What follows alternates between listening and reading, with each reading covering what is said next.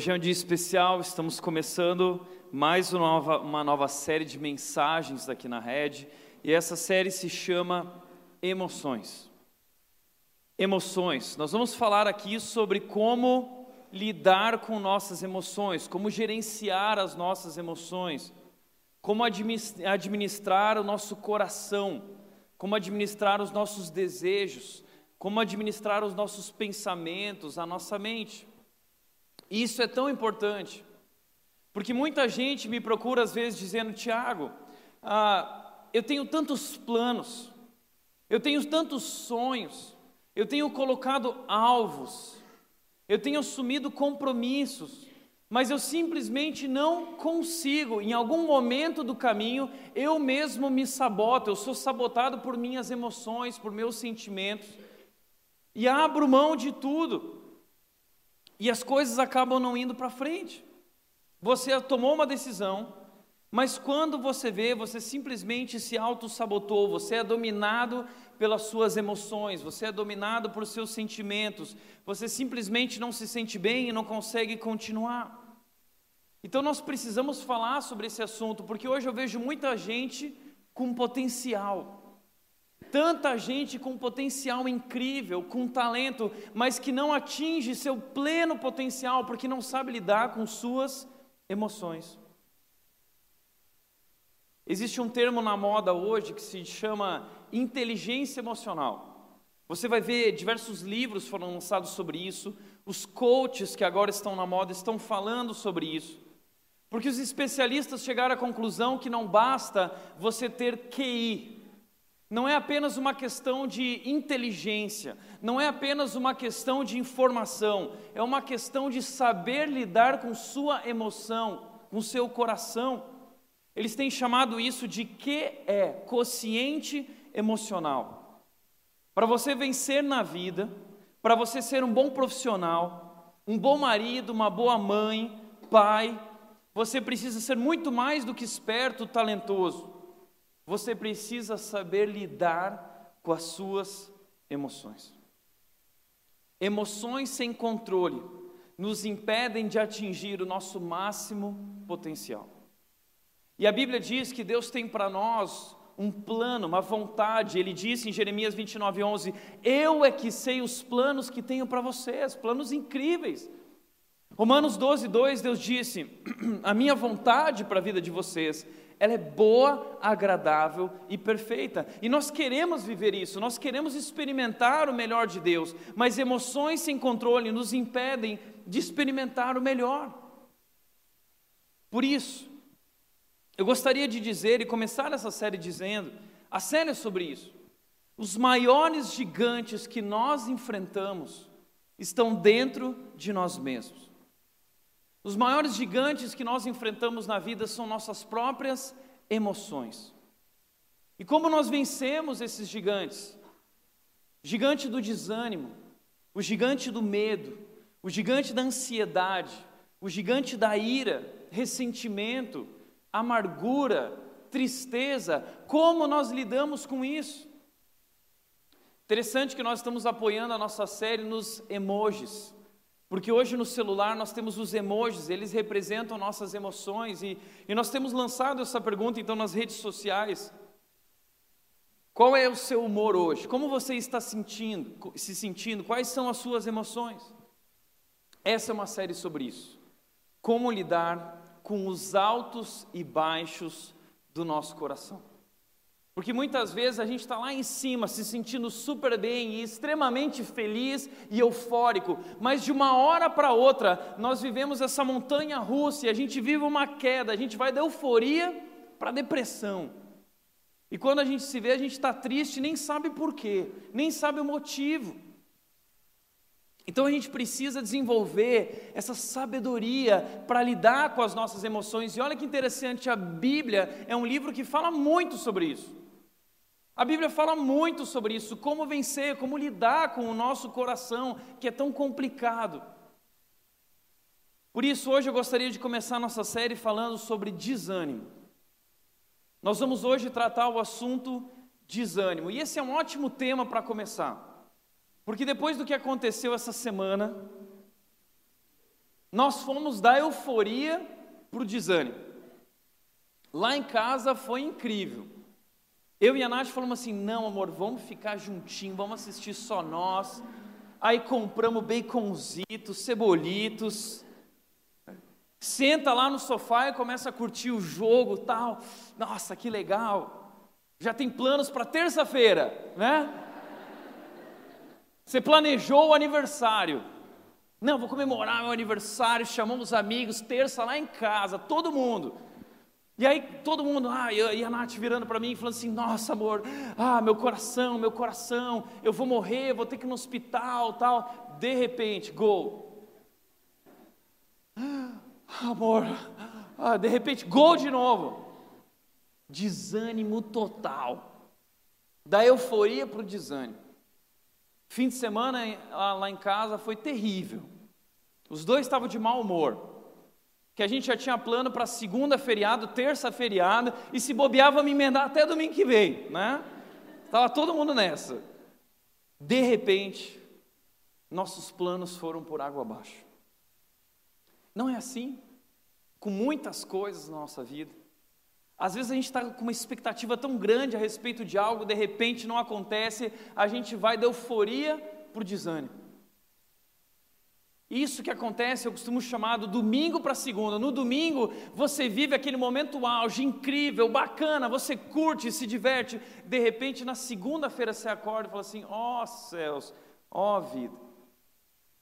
Eu quero hoje mostrar para vocês um homem que viveu exatamente isso na sua vida. A história desse homem está na Bíblia. E esse homem se chama Elias. No domingo, Elias viveu o melhor momento, o momento auge da vida dele. Na segunda-feira, ele viveu a pior situação da vida dele.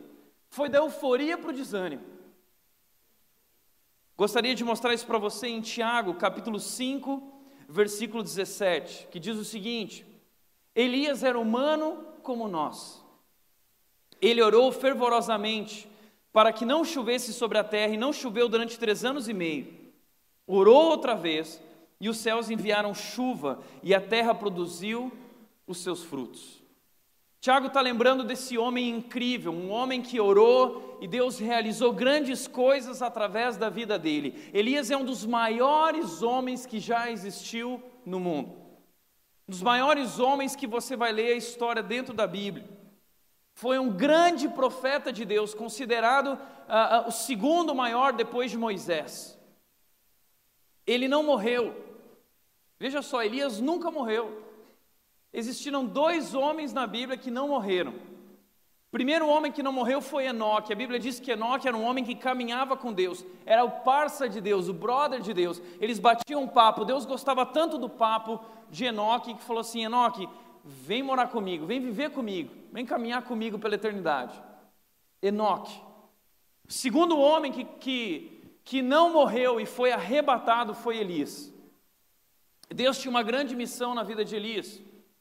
E Elias não só aparece no Antigo Testamento durante o período da vida dele, como Elias também vai aparecer no Novo Testamento. No Monte da Transfiguração, Jesus está orando com os discípulos, de repente duas figuras aparecem, uma delas é Moisés, a outra é Elias.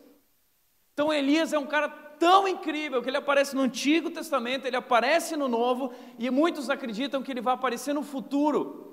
No livro de Apocalipse se fala sobre duas testemunhas. Muitos acreditam que é Elias. Uau! Uau! Que homem! Grande homem. Um homem incrível, talentoso, potencial, corajoso. Foi enviado por Deus para esse mundo como profeta para confrontar o pior rei que já existiu em Israel. Israel era dividido em reino do norte e reino do sul. O reino do norte teve 19 reis.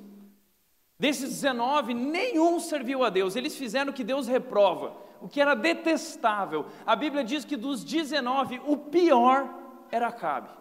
Acabe foi o pior rei que reinou sobre o povo de Deus, o povo de Israel. O pior. Elias foi levantado para confrontar esse pior, o homem que fazia o que Deus reprovava, o que era abominável.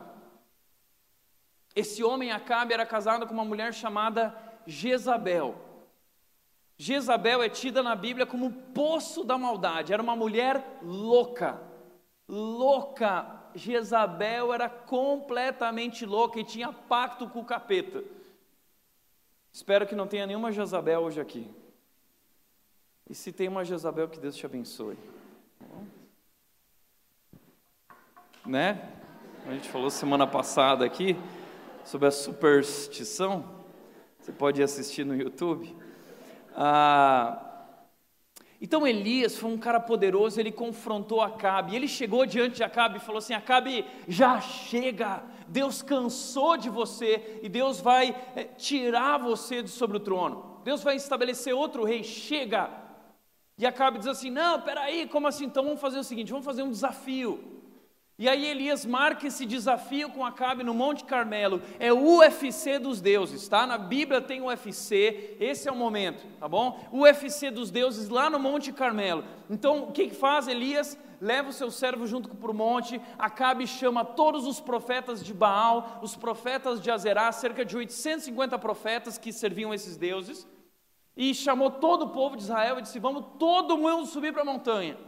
Chegaram lá em cima da montanha, de repente Elias lançou o desafio. O desafio é o seguinte: nós temos aqui o sacrifício, o altar, e cada um de nós vai ter aqui um cordeiro. E cada um de nós vai clamar ao seu Deus para que envie fogo e consuma esse sacrifício. O Deus que responder é o Deus verdadeiro. Elias falou: por favor, vocês comecem. E eles começaram, ah, não sei o que lá, fazendo as coisas deles e não acontecia nada, o fogo não vinha, o fogo não vinha. E aí Elias começou a fazer bullying com os profetas de Baal. Começou a olhar para o relógio e falou assim: Nossa, está atrasado o Deus de vocês, hein? Será que ele está dormindo? Grita mais alto, pode ser que vocês precisam acordar ele. E Elias começou a provocar os caras, e os caras começaram então a se autoflagelar, ah, não sei o que, Baal, Baal, Baal. E eles fazendo tudo aquilo até que chegou o final da tarde. E nada, nenhuma resposta, nada de fogo consumindo o altar.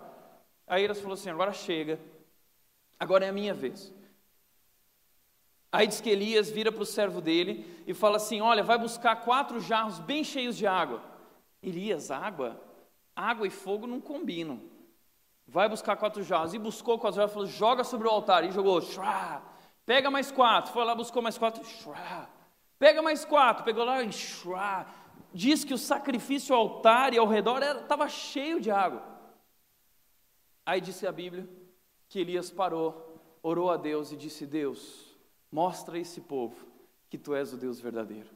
E diz que veio fogo dos céus e consumiu o altar e toda a água e secou tudo e destruiu aquilo.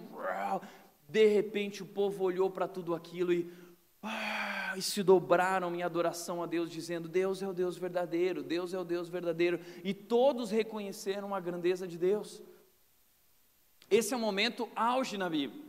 Essa história é contada em muitas igrejas, em muitos acampamentos. Eu já fui em acampamento uma vez que colocaram um arame lá no alto e de repente contaram a história de Elias. Aí vem um papel higiênico pegando fogo e chua,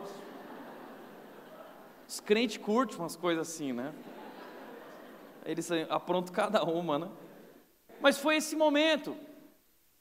Não foi que papel, Deus não mandou um papel higiênico pegando fogo, mas Ele mandou uma bola de fogo. Foi um negócio incrível. Que homem, Elias! Aí Elias vira para Acabe e diz o seguinte: Acabe, Acabe, acabou.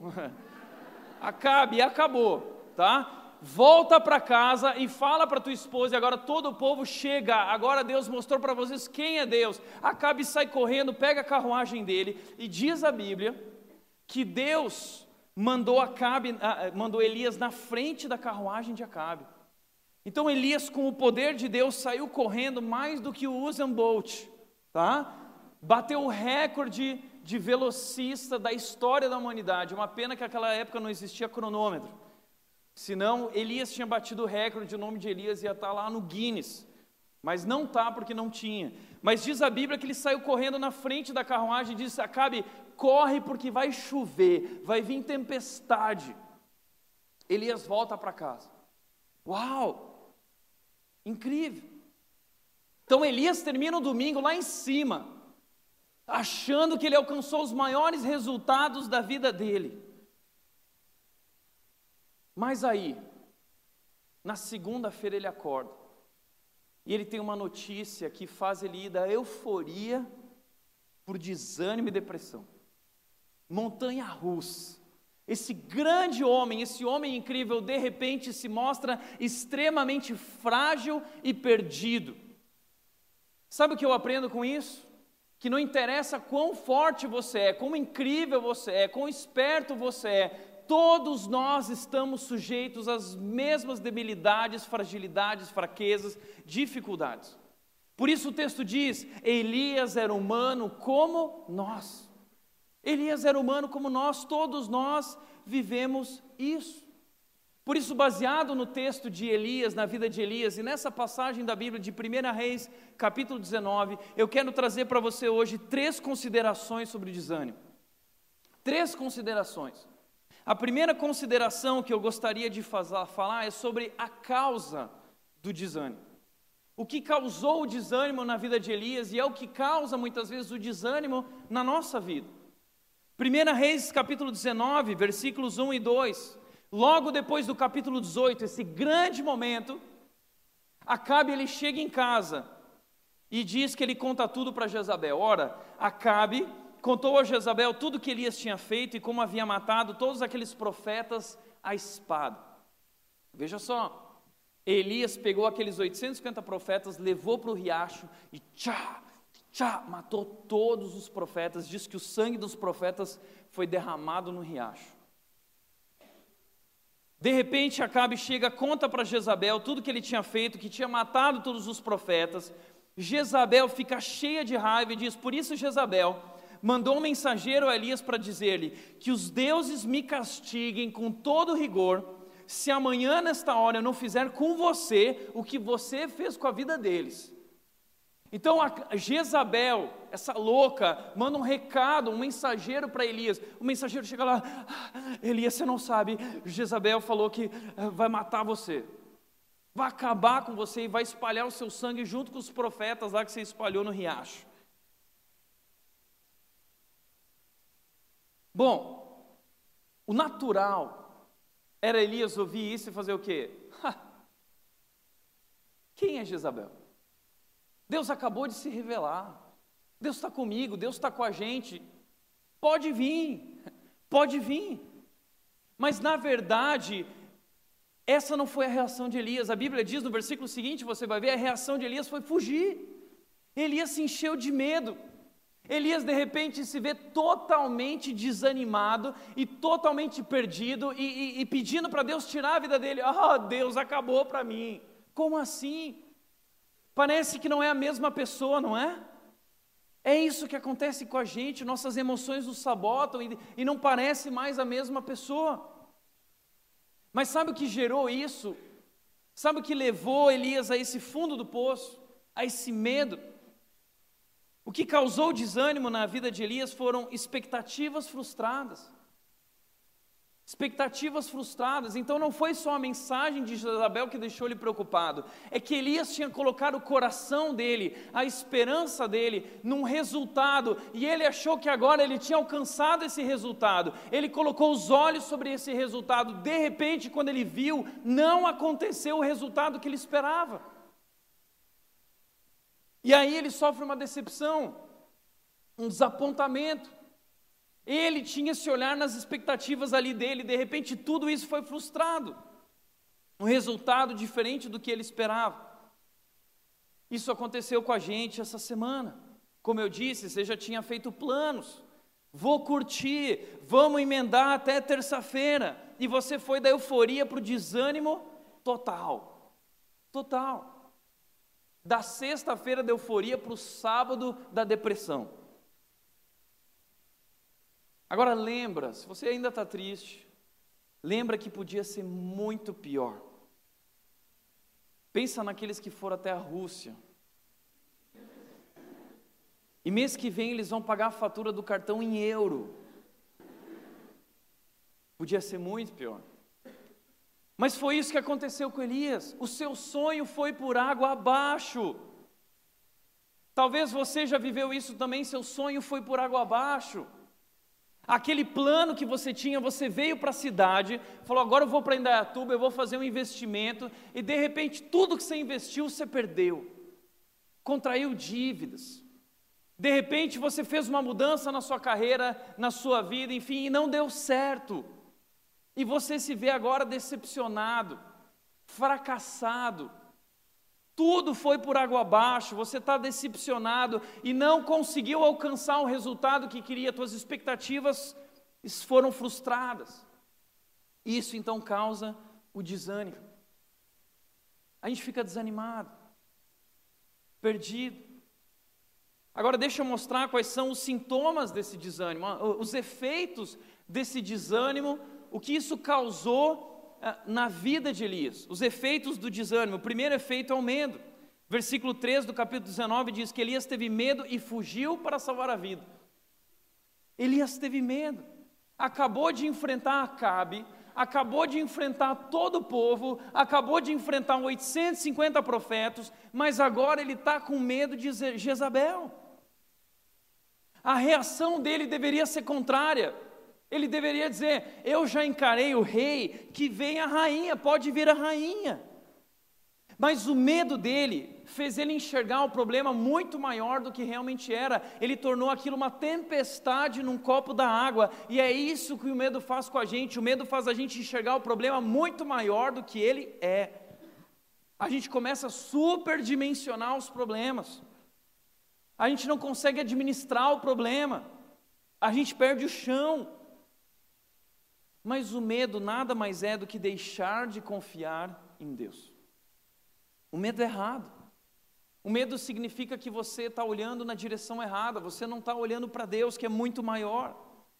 O medo de Elias não faz sentido, depois de tudo que ele viveu, não faz sentido. Mas vira e mexe, nós passamos por isso, na espera por um resultado médico, na espera pelo resultado de uma prova diante de um grande momento na vida, diante de uma situação difícil, muitas vezes nós nos pegamos com medo e o medo faz a gente ficar estagnado, a gente não quer dar um passo, a gente só quer se esconder, fugir. Por isso que, por sermos tão medrosos, todos os homens da Bíblia também viveram isso. As palavras mais recorrentes de Deus para nós na Bíblia são: não temas, não tenha medo. Essas foram as palavras de Deus para Josué: Josué, não tenha medo. Deus disse isso para Gideão, Gideão, não tenha medo. Deus disse isso para Moisés, dizendo: Moisés, não tenha medo. Deus disse para Elias, Deus disse para Paulo, Deus disse para Pedro, Deus disse: não tenha medo. Medo é deixar de confiar em Deus. É o primeiro efeito do desânimo a gente não consegue mais ir para frente, a gente fica, será? É, não vai dar certo, é o medo, ele trava a gente. Segundo efeito do desânimo na vida de Elias é o isolamento.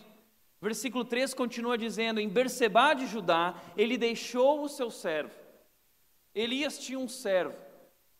O servo era o companheiro do profeta, era o brother do profeta, era o parça do profeta, tá?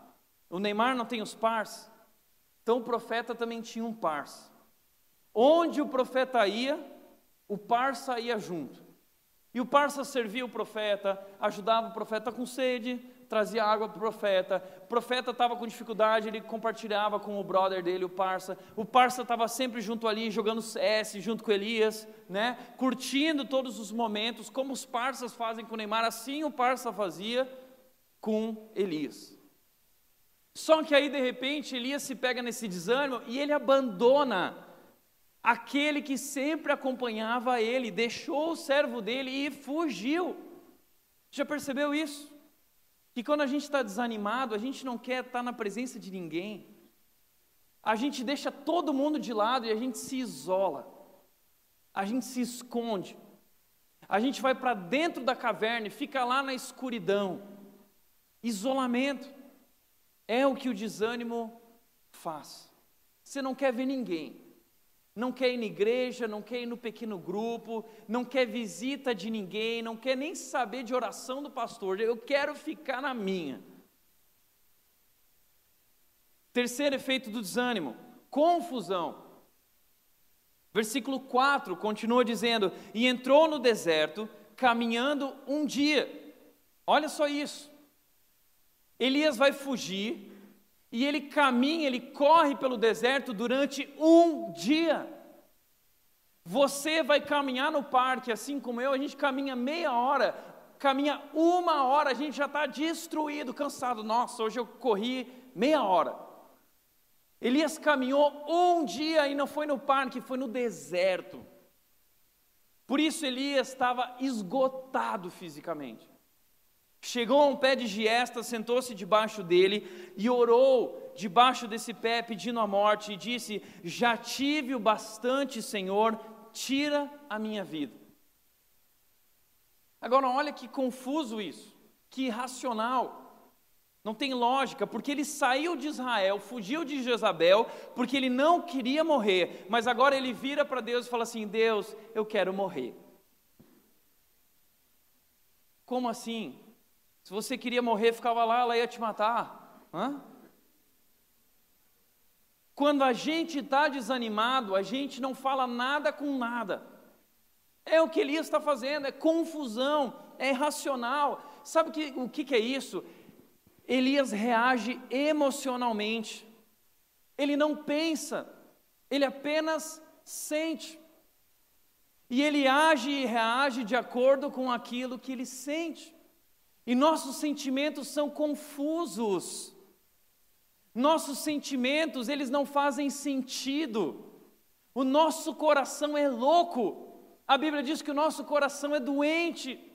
E a pior coisa que você pode falar, fazer é olhar para o seu coração e perguntar como você está se sentindo e tomar decisões baseadas em sentimentos. Isso é a pior coisa que você pode fazer. Mas Elias desconectou do cérebro, ele parou de pensar e ele só sente, ele é todo coração. E quando a gente é todo coração, a gente não faz sentido, é confusão.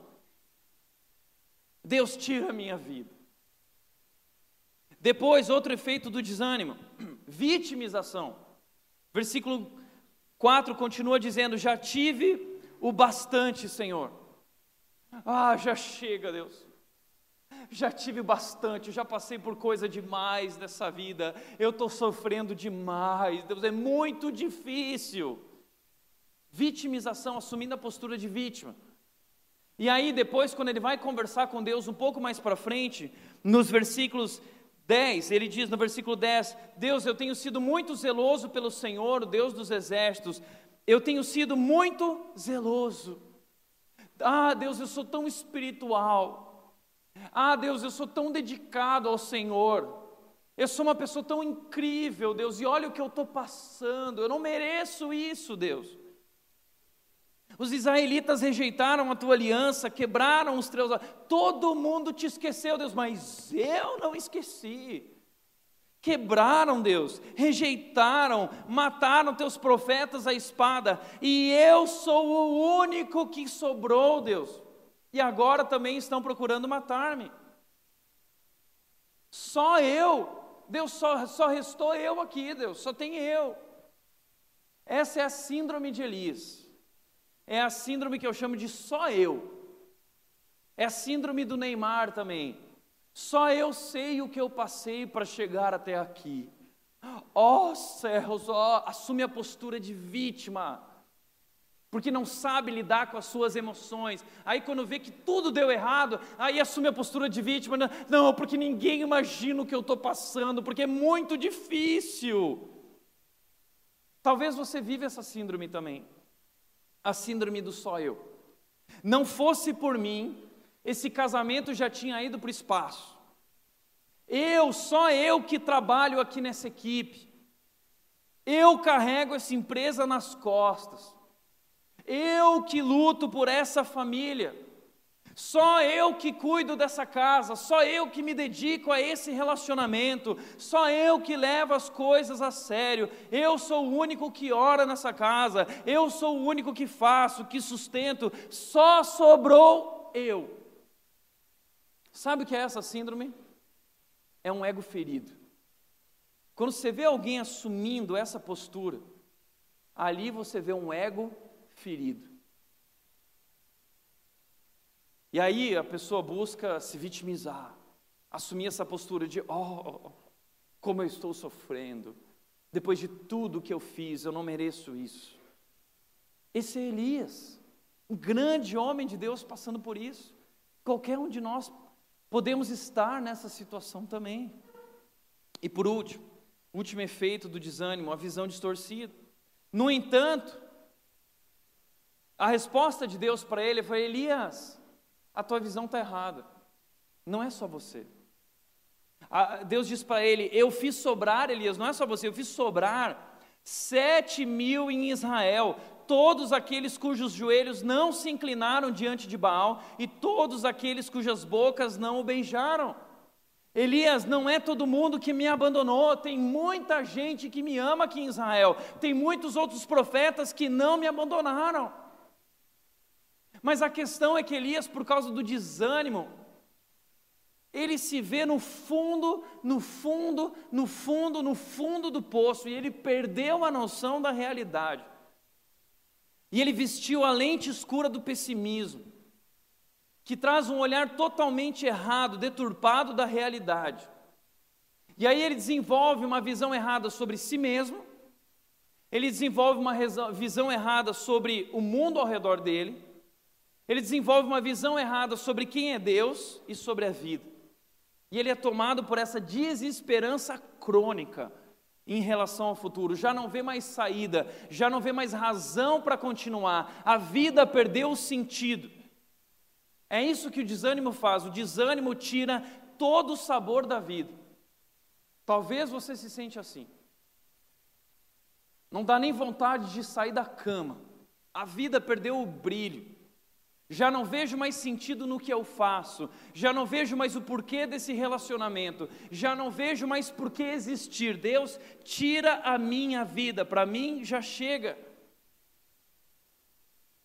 Talvez você está vivendo isso hoje. Talvez teus sonhos fracassaram. Talvez você se sente um fracassado. Não consegue mais orar. Não consegue mais ler a Bíblia não consegue mais ir à igreja, não quer ver mais ninguém, se enfiou na caverna, não tem mais prazer em nada, e talvez você chegou ao ponto de dizer: Eu desisto, eu desisto, para mim já chega, eu quero a morte, não me resta mais nada. Muita gente me procura assim. Muita gente me procura assim.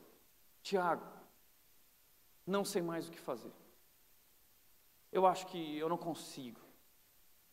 Como desenvolver então essa inteligência emocional para lidar com essa confusão do nosso coração e essa montanha russa dos nossos sentimentos? Como?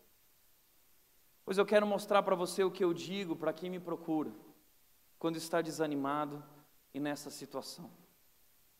É uma restauração completa na vida de Elias, uma reconstrução de Deus. Deus vai trabalhar agora o coração de Elias. Então, a causa dos ânimos, efeitos do desânimo e, por último, a resposta de Deus para o desânimo de Elias e a resposta para o seu desânimo, é a resposta de Deus para a sua vida.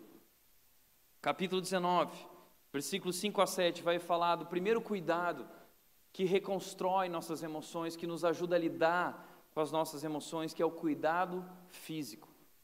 Cuidado físico. Diz o texto: depois se deitou debaixo da árvore e dormiu. Ele fez oração, ele disse: Para mim já chega. Depois ele se deitou e dormiu. De repente, um anjo acordou ele e disse: Elias, levanta e come. Aí Elias levantou, olhou ao redor, e ali junto à sua cabeça havia um pão assado sobre brasas quentes e um jarro de água, um pão quentinho. Sabe quando o pão sai do forno? Um pão sobre as brasas quentes e um jarro de água geladinho. Elias comeu, bebeu e deitou-se de novo. Aí ele dormiu durante horas, horas, horas. E aí diz o texto que o anjo do Senhor voltou, tocou nele e disse: Levante-se novamente, Elias, e coma, pois a sua viagem será muito longa. Deus manda ele ir lá para o Monte Oreb. Vai para lá que eu tenho algo lá para você. Então, a primeira coisa que eu quero te chamar a atenção aqui, sabe como Deus lida com o desânimo de Elias? Sabe como que a gente lida com o nosso desânimo, com nossas emoções descontroladas e malucas? Sabe como? Primeiro lugar, cuidado físico. Isso é tão importante a gente entender porque às vezes a gente acha que nós só precisamos ter cuidados espirituais. Não, eu só preciso cuidar do meu eu interior. Não, você precisa cuidar do seu eu exterior. O ser humano, ele não é só espiritual, ele não é só imaterial, ele tem uma parte material que é o corpo. O ser humano, ele tem uma parte material e uma parte imaterial, e essas partes estão conectadas. O corpo está ligado ao espírito. Tudo isso está junto, não tem como separar. Não é só o espírito que é sagrado, o corpo também é sagrado, o corpo é importante e está conectado com tuas emoções, com teu coração, tudo isso está junto e misturado, não tem como separar. Por isso que a Bíblia também diz que nós, como cristãos, o nosso corpo é o templo do Espírito Santo. O nosso corpo é o templo do Espírito Santo. Já parou para pensar nisso? O Espírito Santo de Deus habita em você. Por isso, nosso corpo é sagrado e nós precisamos cuidar do nosso corpo. E aí, talvez você que é gordo vai falar assim, mas Tiago, é isso mesmo? Eu estou cuidando do corpo, eu estou expandindo o templo do Espírito Santo. Porque se Deus habita em mim, eu quero ser cheio de Deus. Então eu estou em construção, eu, que, eu quero dar mais espaço para Deus habitar na minha vida.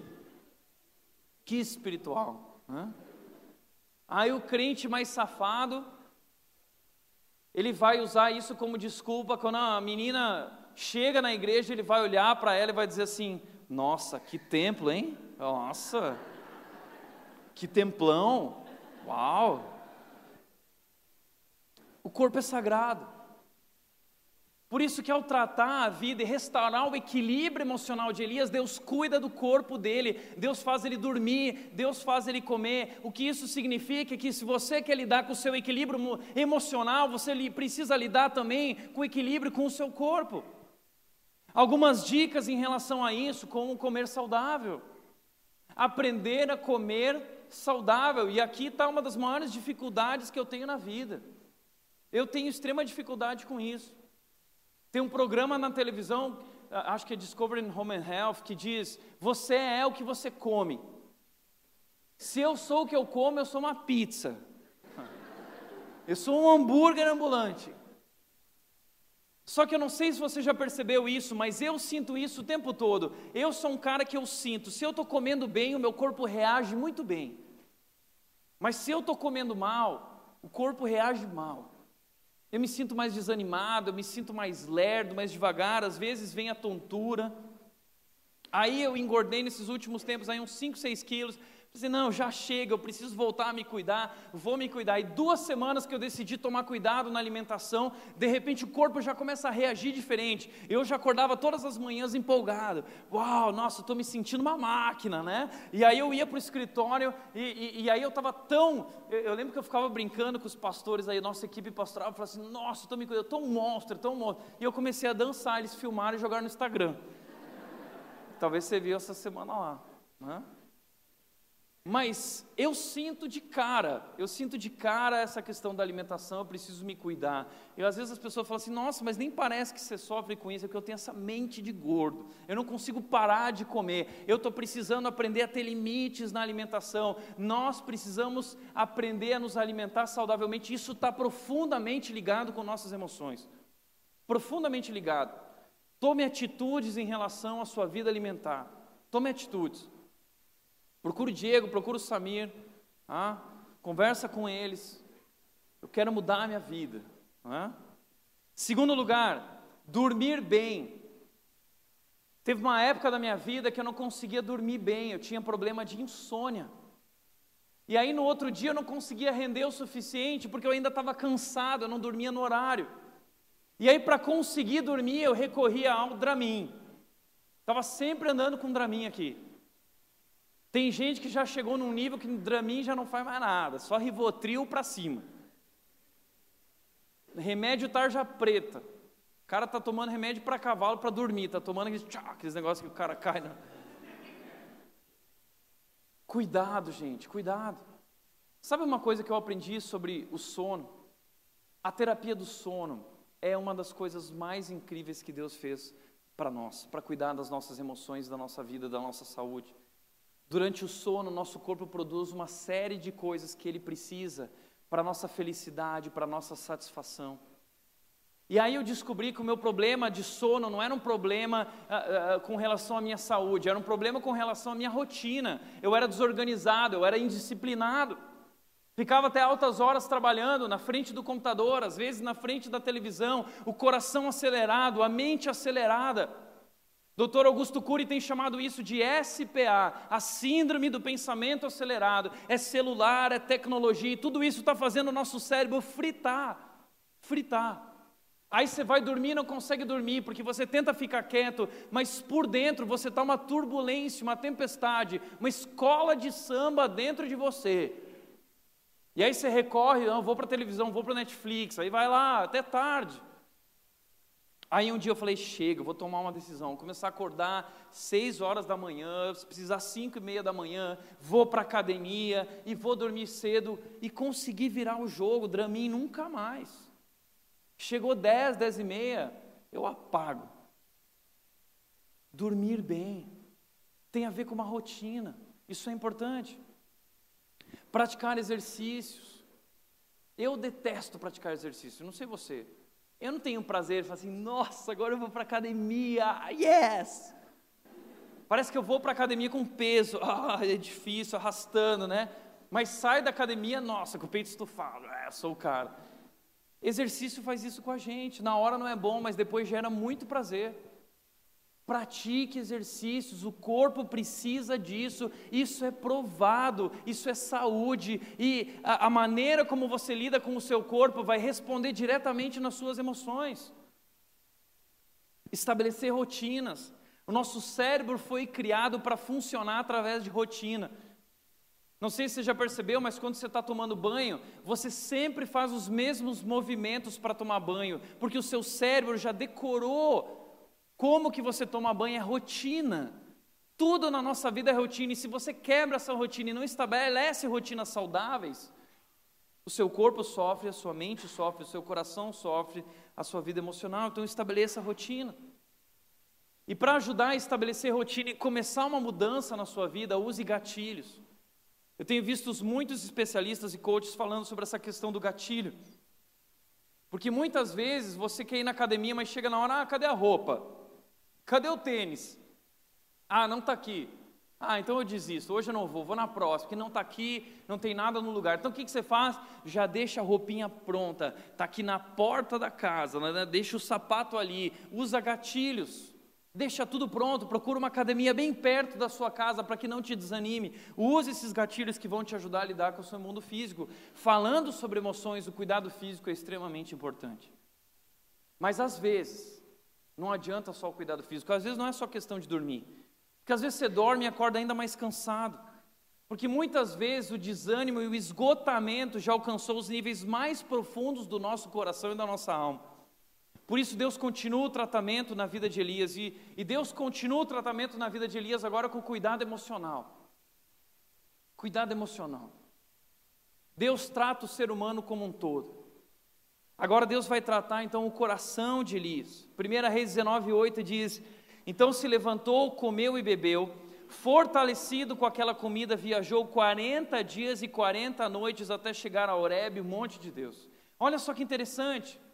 Elias comeu e bebeu, e fortalecido com aquela comida, viajou 40 dias e 40 noites. Sabe o que Deus deu para Elias? Whey protein. Estava na comida ali. Mas era o whey protein divino, especial. Super caro isso aí, você não vai encontrar por aqui. Deus deu para Elias, está aí a prova bíblica de que suplemento é bíblico, tá? Coloca lá no teu consultório, não, ó, tá vendo? Existem alimentos, suplementos. Deus deu esse suplemento potente lá para Elias, e ele viajou 40 dias e 40 noites alimentado por aquilo. Veja como é importante a gente ter uma boa alimentação e se cuidar, até chegar a Horebe, o monte de Deus. E por que, que isso representa o cuidado emocional? O que, que Deus mandou Elias até o Monte Horebe? Sabe por quê? Porque o Horebe na Bíblia é o Monte Sinai. Monte Horebe e o Monte Sinai são a mesma coisa. E o Monte Sinai é o monte mais importante da Bíblia. E para o povo de Israel, porque é o lugar onde Deus se revelou a Moisés.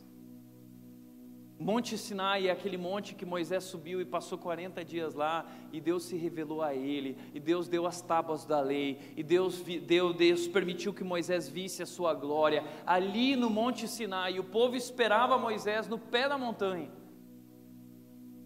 Então, o Monte Sinai é um monte especial, é um lugar de memórias sagradas.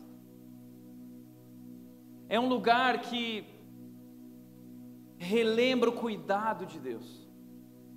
É um lugar que traz à memória o poder de Deus. É um lugar que traz à memória a graça maravilhosa de Deus, o amor de Deus por aquele povo. Então é um lugar que evoca muitos sentimentos e lembranças.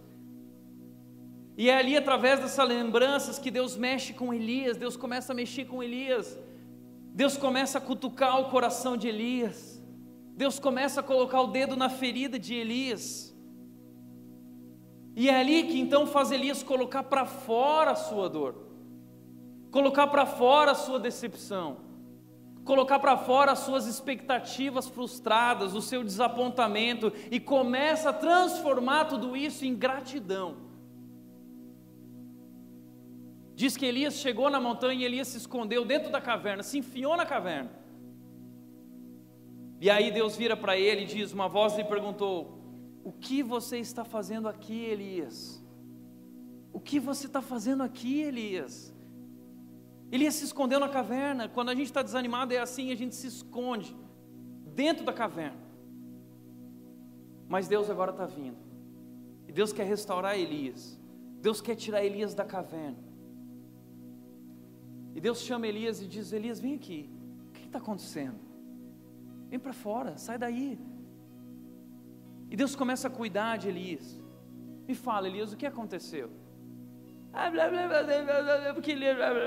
Começa a falar, falar, falar, falar. Elias desabafa, põe para fora o que ele está sentindo. Isso é uma terapia com Deus. Deus trata ali o coração de Elias. Posso te falar uma coisa? Isso é tão poderoso. Sabe de uma coisa? Deus não fica chocado quando você reclama. Que Elias começa a reclamar: Ah, Deus, porque minha vida, porque não sei o que. E Deus não vai lá e, e, e bate em Elias e xinga Elias. Não, Deus só ouve. Deus não fica chocado quando você reclama. Eu adoro na Bíblia os salmos imprecatórios de Davi. São salmos que Davi rasga o verbo Davi vira para Deus e fala assim: porque Deus arrebenta a boca dos infiéis, quebra os dentes deles.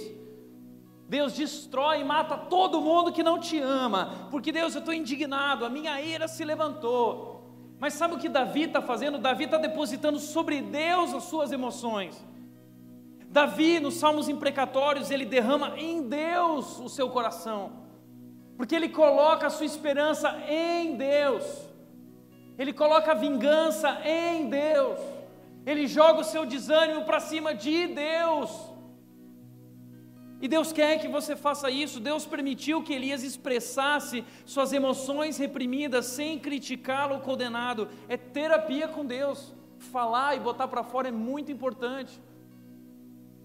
Eu nunca esqueço um dia que uma pessoa chegou para mim, Tiago, eu preciso falar com você. E entrou no meu escritório e começou a falar. Falou, falou, falou, ah, falou, falou, falou, passou de uma hora, uma hora e quinze, deu uma hora e meia. Eu falei assim, e quando que eu vou, quando que eu vou falar alguma coisa? Fiquei pensando comigo.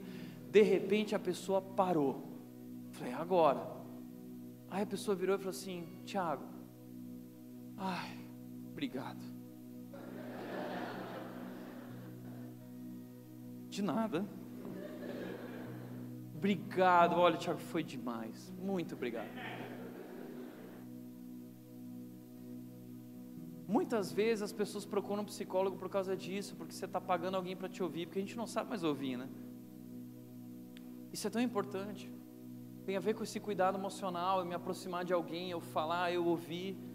Por isso, deixa eu dar algumas dicas sobre isso. Primeiro, trazer à memória a bondade de Deus. Se você quer cuidar das suas emoções, do teu coração, você precisa constantemente trazer à memória na tua vida a bondade de Deus, trazer à memória aquilo que pode te dar esperança, trazer à memória o cuidado de Deus na sua vida ao longo da sua vida. Eu acho bacana que a minha mãe, além de ter um diário de oração, ela põe nesse diário as respostas de oração também, e depois ela volta e ela vai lendo diário por diário, e ela vai vendo o cuidado de Deus desde o dia que ela casou até hoje, todas as orações respondidas, o cuidado de Deus 100%, muito mais do que ela imaginava, e nos momentos difíceis em que ela desanima, ela está lá dizendo: Puxa, Deus cuidou disso, puxa, olha o que Deus fez aqui, por, por que, que eu estou questionando a Deus? Caramba, o que é isso perto daquele momento que eu vivi? É isso que Deus está fazendo com Elias naquela montanha, trazendo a memória, para restaurar suas emoções, fazendo lembrar das coisas boas que Deus fez, lembrar quem Deus é, a sua grandeza.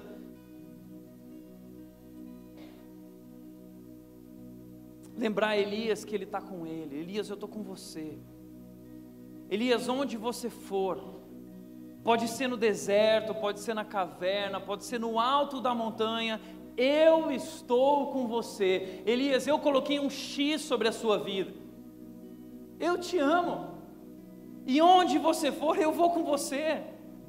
Assim como eu cuidei de Moisés, eu vou cuidar de você. Eu te amo. E Deus então faz Ali Elias relembrar o cuidado de Deus e começar a transformar esse coração confuso num coração grato. A gratidão transforma um coração, é um baita remédio. Deus desenvolve gratidão, a gratidão cura, a gratidão traz vida, a gratidão traz saúde. Traga à memória a bondade de Deus, desenvolva um coração grato. A partir dessas experiências com Deus, relembre tudo isso. Lembre das promessas de Deus. Desabafe com um amigo, não ande sozinho, sai da caverna, procura um amigo. Vai caminhar junto com alguém, procura um parça. Todo mundo precisa de parça, não é só o Neymar. Você tem que ter um parça também. Um parça que vai te ouvir, que vai te defender, que vai te ajudar, que vai te confrontar quando for necessário. E terceiro e último lugar, a resposta de Deus para o desânimo de Elias, o cuidado físico, o cuidado emocional e, por último, o cuidado espiritual. Diz a Bíblia, 1 Reis 19, versículos 11 a 12. Diz que Elias, Deus falou para Elias: Elias, sai da caverna, vem, pra, vem aqui para o alto da montanha, que eu vou passar, você vai ver a minha glória, vou falar com você. E Elias vai lá. E Elias está na expectativa do que Deus vai falar e fazer. E aí diz então que veio um vento fortíssimo, que separou os montes e esmigalhou as rochas diante do Senhor. Um vento muito forte. Mas o Senhor não estava no vento.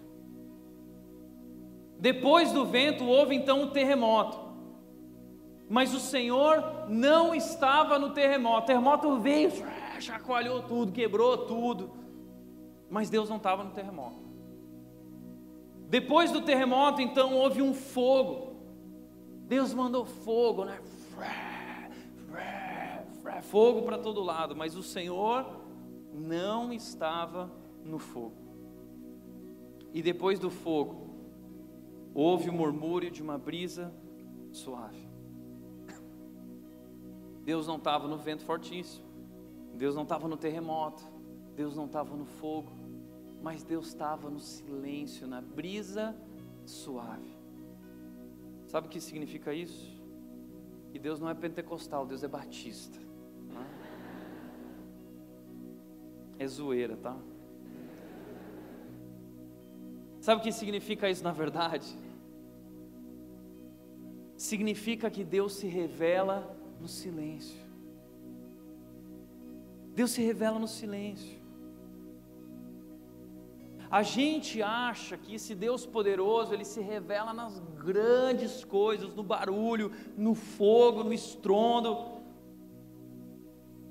Mas a verdade muito importante nesse texto é que Deus age no silêncio. Deus age no silêncio. O lugar de encontro com Deus é o silêncio. A senha para se conectar com Deus é o silêncio. E aqui está uma lição muito importante que a gente precisa aprender sobre quem Deus é e o modo como Ele age. Quando Deus parece não estar fazendo nada, as maiores coisas estão acontecendo.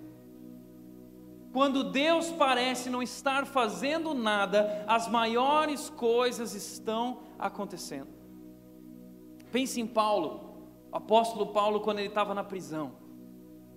Pensa no silêncio daquele lugar, na escuridão, na penumbra.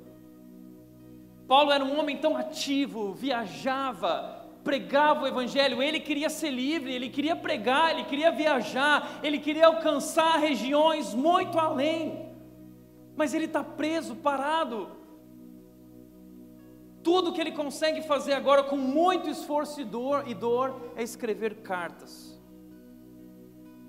Mas o que ele não imaginava é que aquelas cartas estavam no propósito de Deus destinadas a mudar a história do mundo. E Paulo então escreve aquelas cartas que talvez ele nunca escreveria se não tivesse preso, parado. Ele escreve, escreve. E essas cartas são enviadas para o mundo inteiro ao longo das gerações como mísseis que transformam vidas e transformam igrejas. Deus levou Paulo muito além, no silêncio. Quando Deus parece não estar tá fazendo nada, tudo está acontecendo. José, pense em José. Só crise. Foi rejeitado pela sua família, abandonado pelos seus irmãos. Ele não queria ser um mordomo. Ele não queria ser preso injustamente. Passou por crises profundas, circunstâncias difíceis, mas o que ele não imaginava é que tudo aquilo fazia parte do propósito de Deus que na verdade, através de tudo aquilo, Deus estava agindo, Deus estava preparando esse homem que viveu crises profundas para gerenciar a maior crise que o mundo passaria. E quem era ele? Ele se tornou governador do Egito e salvou o mundo.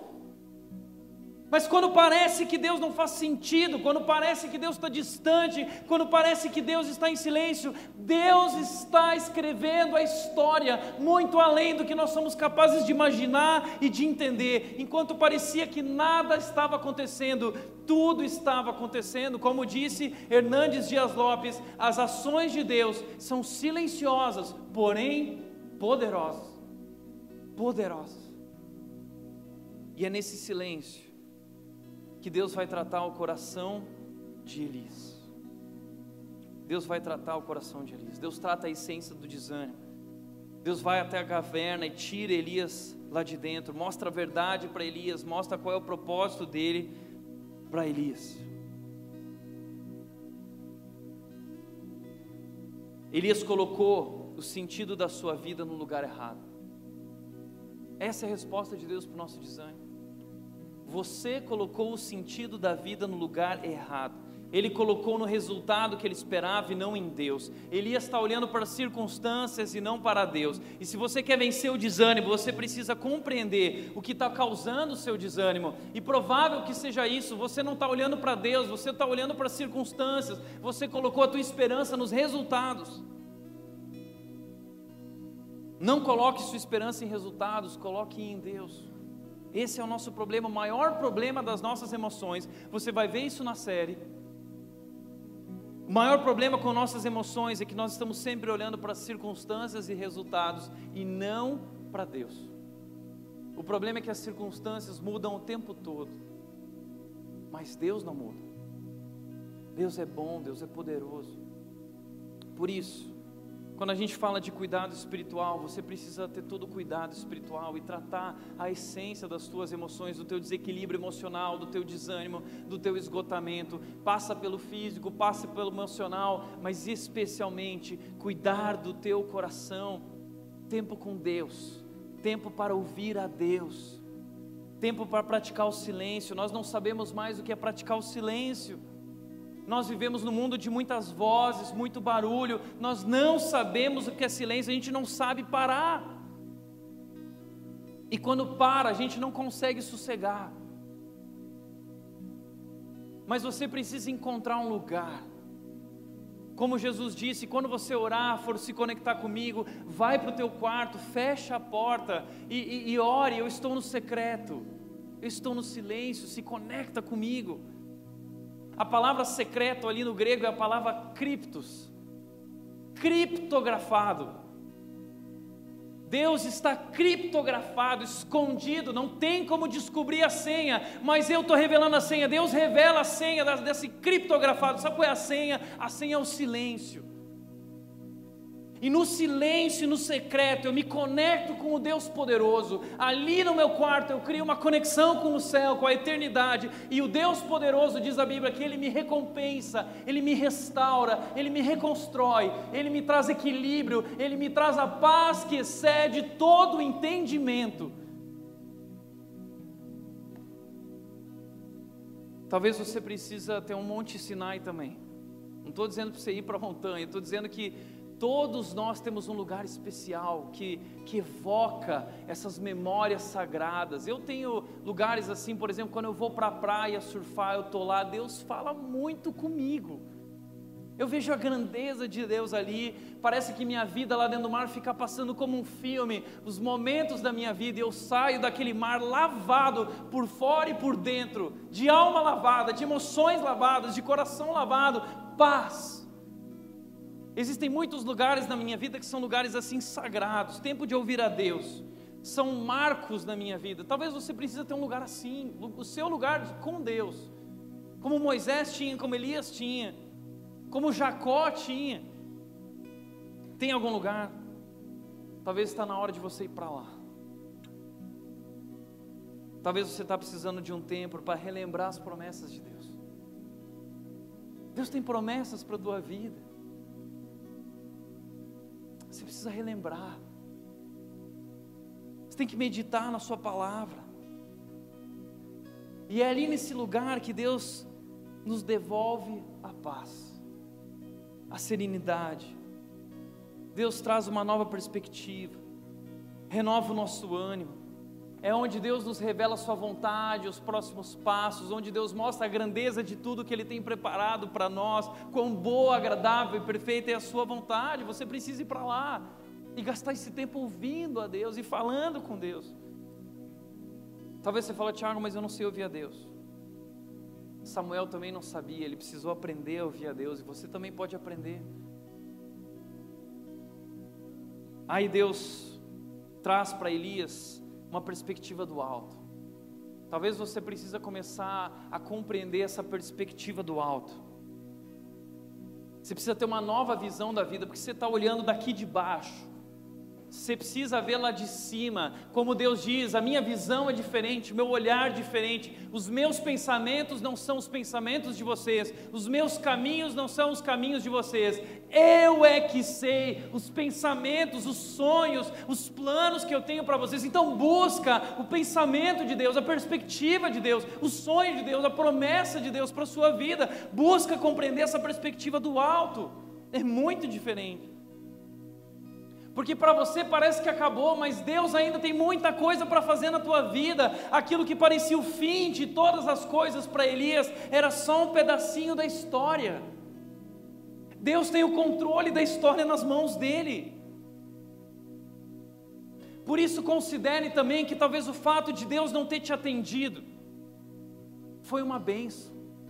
Talvez você tinha um plano, você tinha um sonho, Deus não cumpriu o seu sonho. Mas para para pensar, talvez foi a melhor coisa que aconteceu para você Deus não ter te ouvido e não ter feito aquilo. Considere no dia da frustração que a não realização do seu sonho tenha sido uma grande bênção. É legítimo sonhar, querer mais, desejar, mas nós não podemos acreditar que tudo que nós queremos Deus vai ter que patrocinar, tudo que eu quiser o cara lá de cima vai me dar. Não é assim. Peça a Deus discernimento. Deus faz Elias reconhecer o propósito dele para a vida dele. Deus mostra para Elias: Elias, seguinte, a vida não é sobre você, não é sobre quão especial você é, quão zeloso você é, quão piedoso, a vida é sobre quem eu sou, e a tua vida está nas minhas mãos. Você precisa reconhecer o propósito de Deus para a sua vida. A vida não é sobre você, sobre a sua performance, sobre o teu trabalho, sobre a tua vocação, sobre as tuas conquistas, sobre o teu sucesso, sobre o teu dinheiro, sobre os teus desejos. A vida não é sobre você, é sobre quem Ele é e é tudo para Ele. Talvez esse é o momento, de, o motivo de você estar tão esgotado, você está vivendo, lutando e caminhando na direção errada, olhando para o lugar errado. Então Deus renova Elias com esse novo propósito, dá novos objetivos para ele. E diz: Elias, eu ainda tenho muita coisa para fazer na tua vida. Você vai sair daqui, você vai ungir um novo rei em Israel, você vai ungir um novo rei em Judá, você vai chamar um jovem Eliseu para caminhar junto com você. Tem muita coisa que eu vou fazer na tua vida, Elias. Por isso, para refletir e praticar, em primeiro lugar, Nunca coloque sua esperança e sentido na vida em resultados ou circunstâncias, mas somente em Deus. Segundo, os obstáculos não são opositores, eles são instrumentos de Deus para fazer você crescer. Os obstáculos, eles são ferramentas de Deus para levar você a um novo nível na sua fé para uma outra etapa na sua caminhada, um outro capítulo da sua história, ainda maior, ainda melhor. Os obstáculos não são opositores, eles são oportunidades. Esses dias eu estava ouvindo uma música pentecostal bem estranha, mas a música dizia o seguinte: está sofrendo, mas está aprendendo. É isso. Está difícil, está sofrendo, mas está crescendo. Está sofrendo, mas está amadurecendo. Está sofrendo, mas está conhecendo a Deus de perto. Está crescendo como homem, crescendo como mulher. Entenda, as condições nem sempre serão favoráveis, nem sempre, mas não é para desistir. Quando eu vejo as dificuldades e as adversidades, eu preciso então dizer: eu vou precisar muito de Deus, então eu vou para o Monte Sinai, eu vou para o quarto, eu vou buscar a Deus, porque eu preciso muito de Deus para vencer tudo isso. Não é para fugir, não é para se enfiar na caverna. Terceiro e último, nos momentos de silêncio, Deus está trabalhando intensamente em nossas vidas. Intensamente. Eu aprendi isso através de muitas experiências que eu passei na minha vida de desânimo. Desde a adolescência, mas especialmente quando eu saí de casa com 17 anos e nunca mais voltei para casa. Sozinho, vindo para um estado que eu não conhecia ninguém. Quanta coisa eu passei. Quantos momentos que eu cheguei no fim e eu disse para mim já chega. Quantos momentos eu tive medo. Quantos momentos eu me isolei. Quantos momentos eu chorei. Mas posso falar? Deus sempre me surpreendeu. Sempre. Deus sempre me surpreendeu. Muitas vezes olhava para as circunstâncias tem jeito. Deus sempre surpreende. Isso aqui é, é Deus surpreendendo. Essa igreja, tudo que Deus tem feito na minha vida. Deus surpreende, experimente isso. E aí eu entendi uma coisa: Deus está comigo. Deus colocou um X na minha vida e Deus não vai me abandonar. Isso acontece com a tua vida também. Entenda uma coisa: Deus não te abandonou e Ele nunca vai te abandonar. Deus te ama. Ele colocou um X sobre a sua vida e Ele vai com você. Então não desista. Está passando por um momento difícil, não desista. Saia da caverna, porque Deus ainda tem muita coisa para fazer na tua vida. Sua casa caiu, o casamento acabou, o diagnóstico foi o pior possível o seu filho está longe, o seu trabalho está péssimo, você cometeu erros, você perdeu o emprego, você investiu errado, você se sente um fracassado, não interessa. Deus está com você. E se vocês quiser, quiser esquecer tudo que eu preguei aqui, lembra só de uma coisa, da promessa incondicional de Deus. Promessa também recorrente na Bíblia. A promessa é: Eu estou com você. Eu fechei com você. Eu estou com você. Nós vamos junto. Ah, mas, Tiago, e, e se não der certo? Deus diz: Eu estou com você. Tiago, e, e, e, se, e se o resultado for negativo? Eu estou com você. E se eu não conseguir a vaga, eu estou com você. E se eu for demitido, eu estou com você. E se o bebê nascer, e se for gêmeos e trigêmeos, eu estou com você. E se ela perder o bebê, eu estou com você. E se ninguém acreditar em mim, e se ele me deixar, e se ela me deixar, eu estou com você, eu estarei com você. Essa é a promessa incondicional de Deus na Sua palavra. Eu estarei com vocês até o fim dos tempos. Deus está com você. Eu estou com você, é a promessa de Deus. Eu estou com você apesar de tudo e de todos. E o seu castelo, se o seu castelo está em pé, ou se o seu castelo caiu, uma coisa você não pode esquecer jamais: eu estou com você. Deus está com você.